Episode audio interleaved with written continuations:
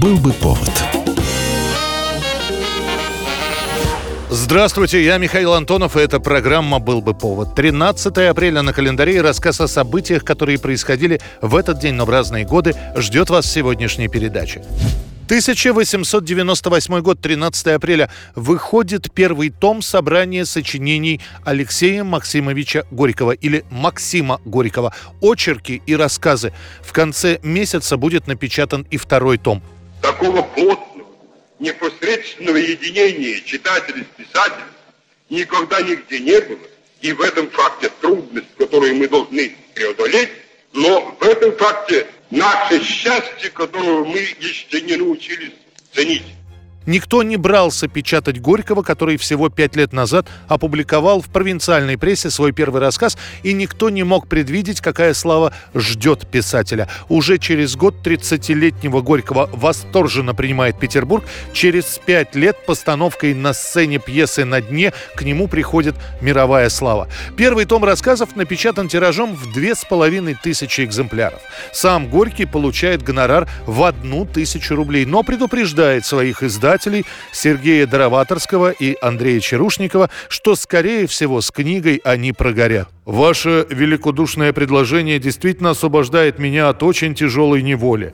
По мере того, как фонды мои в публике поднимаются, у меня возникает поганенькое желание пожить без забот о куске спокойненько буржуйской жизнью, посвятив всю силу и все умение, все свое только литературе. Ну, буржуйской жизнью Горький поживет чуть позже, а пока он продолжает писать и через два года выпустит песню о буревестнике, которую запретят цензурой, но которую будут переписывать от руки и заучивать наизусть студенты. Между тучами и морем гордо реет буревестник черной молнии подобный. 13 апреля 1902 год. В Петербурге проводят испытания первого в России троллейбуса. У себя на родине, в Германии, этот вид транспорта известен уже лет 15. Так что до России новинка добирается с опозданием. Сначала планируют использовать именно немецкую технику, но вскоре решают, что и нашим конструкторам вполне по силу сделать что-то похожее на троллейбус немецкого образца. Разработкой отечественного транспорта занимается фирма Фрезе и компания компания, акционерное общество постройки и эксплуатации экипажа и автомобилей, основанное русским изобретателем, одним из конструкторов первого российского автомобиля Петром Фрезе. Около года понадобится, чтобы создать электрический автомобиль. Именно так именуют троллейбус в те годы. Весит отечественный образец под тонну 820 килограммов. Журнал «Автомобиль» по поводу этих событий публикует заметку об испытаниях автомобиля приводимого в движение электрической энергии, получаемой от проводов вдоль пути, но ходящего не по рельсам, а по обычной дороге. В общем, новинка не приглянулась. Активное использование троллейбусов в нашей стране начнется только в 30-х годах 20 века. 13 апреля 1918 года генерал Лавр Корнилов, командующий добровольческой армией, убит при штурме Екатеринодара. Ваше высокопревосходительство, Положение действительно очень серьезно. Нам нужна только победа. Победить или смерть. Причем погибает он по чистой случайности.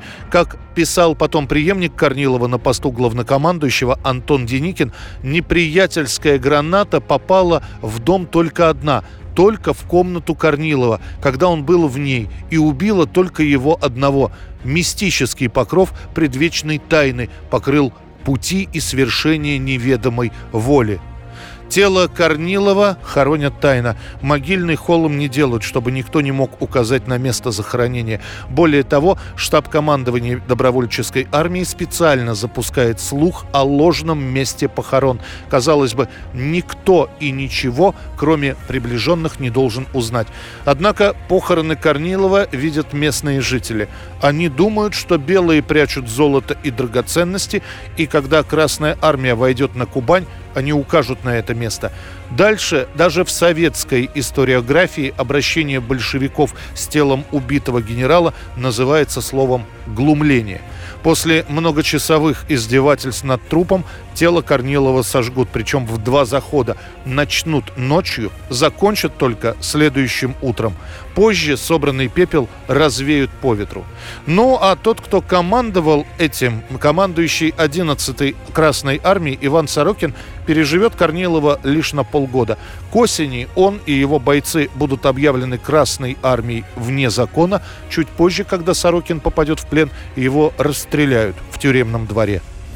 13 апреля 1980 года первая коммерческая видеокассета выходит в Великобритании. Это была запись концерта представителя новой волны Гарри Ньюмана. Стоила такая новинка больше 100 фунтов стерлингов. Небольшая цена для тех, кто уже приобрел себе видеомагнитофон, чья стоимость в те годы исчислялась тысячами фунтов. Это была программа «Был бы повод» и рассказ о событиях, которые происходили в этот день, 13 апреля, но в разные годы. Очередной выпуск завтра. В студии был Михаил Антонов. До встречи.